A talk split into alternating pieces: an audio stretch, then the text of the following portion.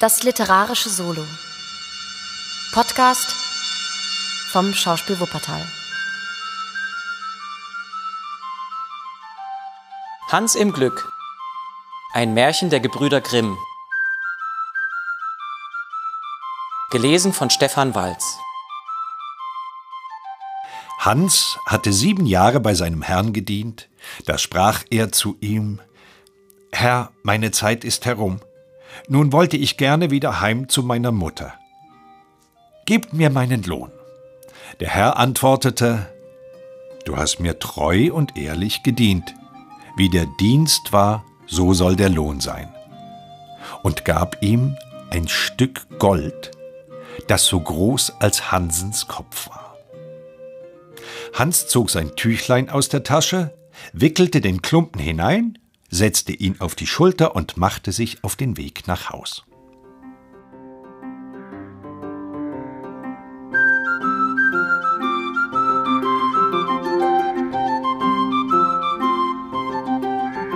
Wie er so dahinging und immer ein Bein vor das andere setzte, kam ihm ein Reiter in die Augen, der frisch und fröhlich auf einem muntern Pferd vorbeitrabte. Ah, sprach Hans ganz laut, was ist das Reiten ein schönes Ding? Da sitzt einer auf einem Stuhl, stößt sich an keinen Stein, spart die Schuh und kommt fort, er weiß nicht wie. Der Reiter, der das gehört hatte, hielt an und rief Ei, Hans, warum läufst du auch zu Fuß? Ich muss ja wohl, antwortete er, da habe ich einen Klumpen heimzutragen. Es ist zwar Gold, aber ich kann den Kopf dabei nicht gerad halten, auch drückt mir's auf die Schulter. Weißt du was? sagte der Reiter. Wir wollen tauschen. Ich gebe dir mein Pferd und du gibst mir deinen Klumpen. Von Herzen gern, sprach Hans. Aber ich sage euch, Ihr müsst euch damit schleppen. Der Reiter stieg ab, nahm das Gold und half dem Hans hinauf, gab ihm die Zügel fest in die Hände und sprach Wenn's nun recht geschwind soll gehen, so musst du mit der Zunge schnalzen und hopp hopp rufen. Hans war seelenfroh, als er auf dem Pferde saß und so frank und frei dahinritt. Über ein Weilchen fiel's ihm ein, es sollte noch schneller gehen und fing an, mit der Zunge zu schnalzen und hopp hopp zu rufen. Das Pferd setzte sich in starken Trab. Und ehe sich's Hans versah, war er abgeworfen und lag in einem Graben. Das Pferd wäre auch durchgegangen, wenn es nicht ein Bauer aufgehalten hätte, der des Weges kam und eine Kuh vor sich hertrieb. Hans suchte seine Glieder zusammen und machte sich wieder auf die Beine. Er war aber verdrießlich und sprach zu dem Bauer Ach, es ist ein schlechter Spaß, das Reiten, zumal wenn man auf so eine Mähre gerät wie diese, die stößt und einen herabwirft, dass man den Hals brechen kann. Ich setze mich nun und nimmermehr wieder auf. Da lob ich mir eure Kuh. Da kann einer mit Gemächlichkeit hinterhergehen und hat obendrein seine Milch, Butter und Käse jeden Tag. Was gäbe ich darum, wenn ich so eine Kuh hätte? Nun, sprach der Bauer, geschieht euch so ein großer Gefallen, so will ich euch wohl die Kuh für das Pferd vertauschen. Hans willigte mit tausend Freuden ein, der Bauer schwang sich aufs Pferd und ritt eilig davon. Hans trieb seine Kuh ruhig vor sich her und bedachte den glücklichen Handel. Hab ich nur ein Stück Brot, und daran wird mir's doch nicht fehlen, so kann ich so oft mir's beliebt Butter und Käse dazu essen. Hab ich Durst, so melke ich meine Kuh und trinke Milch. Herz, was verlangst du mehr? Als er zu einem Wirtshaus kam, machte er Halt, aß in der großen Freude alles, was er bei sich hatte, sein Mittags- und Abendbrot rein auf und ließ sich für seine letzten paar Heller ein halbes Glas Bier einschenken. Dann trieb er seine Kuh weiter, immer nach dem Dorfe seiner Mutter zu.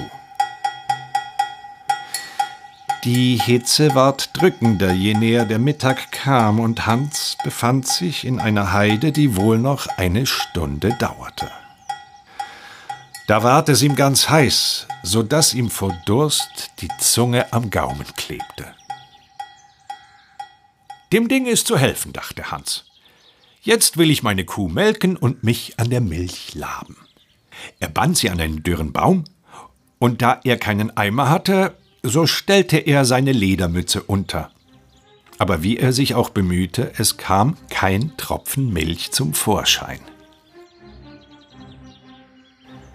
Und weil er sich ungeschickt dabei anstellte, so gab ihm das ungeduldige Tier endlich mit einem der Hinterfüße einen solchen Schlag vor den Kopf, dass er zu Boden taumelte und eine Zeit lang sich gar nicht besinnen konnte, wo er war.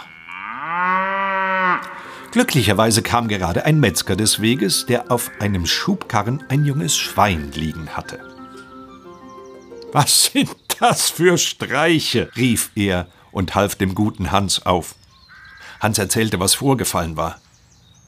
Der Metzger reichte ihm seine Flasche und sprach Da, trinkt einmal und erholt euch.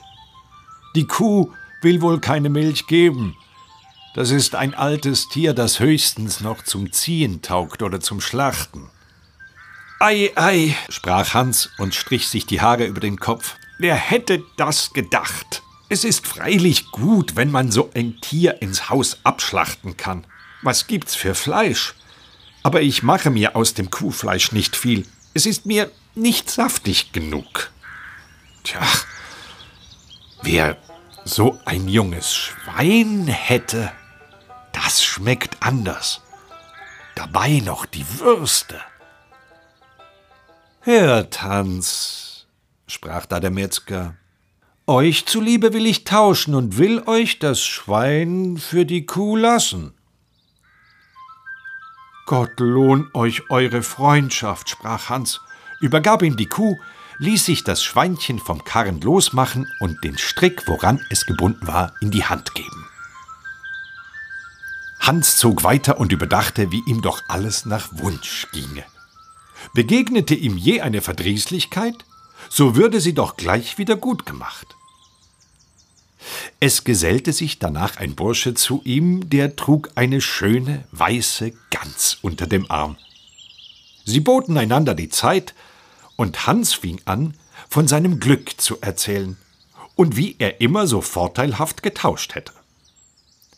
Der Bursche erzählte ihm, dass er die Gans zu einem Kindtaufschmaus brächte. Hebt einmal, fuhr er fort und packte sie bei den Flügeln. Wie schwer sie ist.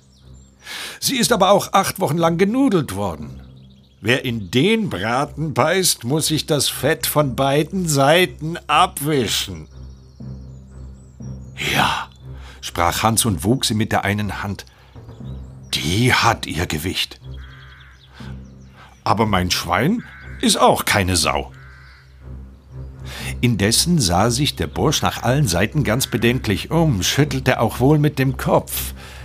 Hört, fing er darauf an, mit eurem Schweine mag's nicht ganz richtig sein. In dem Dorf, durch das ich gekommen bin, ist eben dem Schulzen eins aus dem Stall gestohlen worden. Ich fürchte, ich fürchte, ihr habt's da in der Hand. Sie haben Leute ausgeschickt und es wäre ein schlimmer Handel, wenn sie euch mit dem Schwein erwischten. Das Geringste ist, dass ihr ins finstere Loch gesteckt werdet. Dem guten Hans ward bang. Ach Gott, sprach er, helft mir aus der Not. Ihr wisst hier herum bessern Bescheid.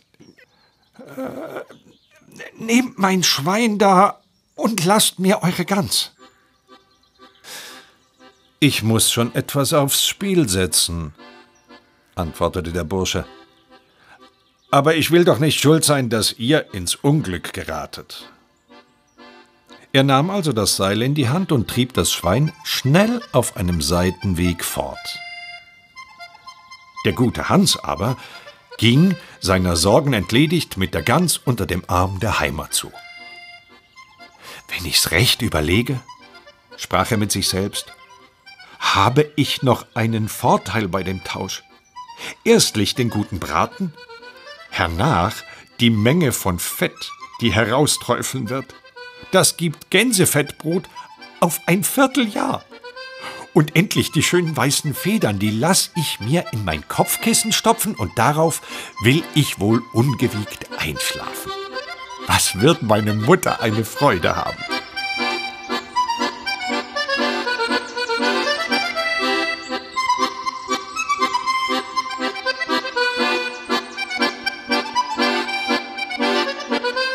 Als er durch das letzte Dorf gekommen war, stand da ein Scherenschleifer mit seinem Karren. Sein Rad schnurrte und er sang dazu.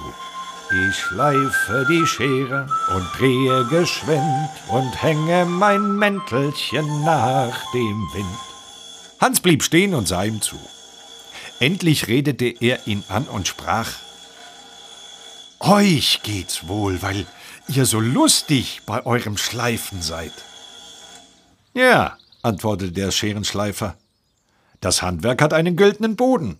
Ein rechter Schleifer ist ein Mann, der so oft er in die Tasche greift, auch Geld darin findet. Aber wo habt ihr die schöne Gans gekauft? Die, die, die, die habe ich nicht gekauft, sondern für mein Schwein eingetauscht. Ja, und das Schwein? Das ja, das habe ich für eine Kuh gekriegt. Und die Kuh? Die habe ich für ein Pferd bekommen. Und das Pferd? Dafür habe ich einen Klumpen Gold, so groß als mein Kopf gegeben. Und das Gold? Ähm, das war mein Lohn für sieben Jahre Dienst. Ihr habt euch jederzeit zu helfen gewusst, sprach der Schleifer. Könnt ihr es nun dahin bringen, dass ihr das Geld in der Tasche springen hört, wenn ihr aufsteht? So habt ihr euer Glück gemacht. Wie soll ich das anfangen? sprach Hans. Ihr müsst ein Schleifer werden, wie ich. Dazu gehört eigentlich nichts als ein Wetzstein. Das andere findet sich schon von selbst. Ah, da hab ich einen, der ist zwar ein wenig schadhaft, dafür sollt ihr mir aber auch weiter nichts als eure Gans geben. Wollt ihr das? Äh, wie könnt ihr noch fragen? antwortete Hans. Ich werde ja zum glücklichsten Menschen auf Erden. Hab ich Geld, so oft ich in die Tasche greife, was brauche ich da länger zu sorgen? Reichte ihm die Gans hin und nahm den Wetzstein in Empfang. Nun, sprach der Schleifer und hob einen gewöhnlichen schweren Feldstein, der neben ihm lag, auf. Da habt ihr noch einen tüchtigen Stein dazu, auf dem sich's gut schlagen lässt und ihr eure alten Nägel gerade klopfen könnt. Nehmt ihn und hebt ihn ordentlich auf. Hans lud den Stein auf und ging mit vergnügtem Herzen weiter. Seine Augen leuchteten vor Freude. Ich muss in einer Glückshaut geboren sein, rief er aus. Alles, was ich wünsche, trifft mir ein wie einem Sonntagskind. Indessen, weil er seit Tagesanbruch auf den Beinen gewesen war, begann er müde zu werden. Auch plagte ihn der Hunger, da er allen Vorrat auf einmal in der Freude über die erhandelte Kuh aufgezehrt hatte. Er konnte endlich nur mit Mühe weitergehen und musste jeden Augenblick Halt machen. Dabei drückten ihn die Steine ganz erbärmlich. Da konnte er sich des Gedankens nicht erwehren, wie gut es wäre, wenn er sie gerade jetzt nicht zu tragen brauchte. Wie eine Schnecke kam er zu einem Feldbrunnen geschlichen wollte da ruhen und sich mit einem frischen Trunk laben. Damit er aber die Steine im Niedersitzen nicht beschädigte, legte er sie bedächtig neben sich auf den Rand des Brunnens. Darauf setzte er sich nieder und wollte sich zum Trinken bücken. Da versah er's, stieß ein klein wenig an und beide Steine plumpsten hinab.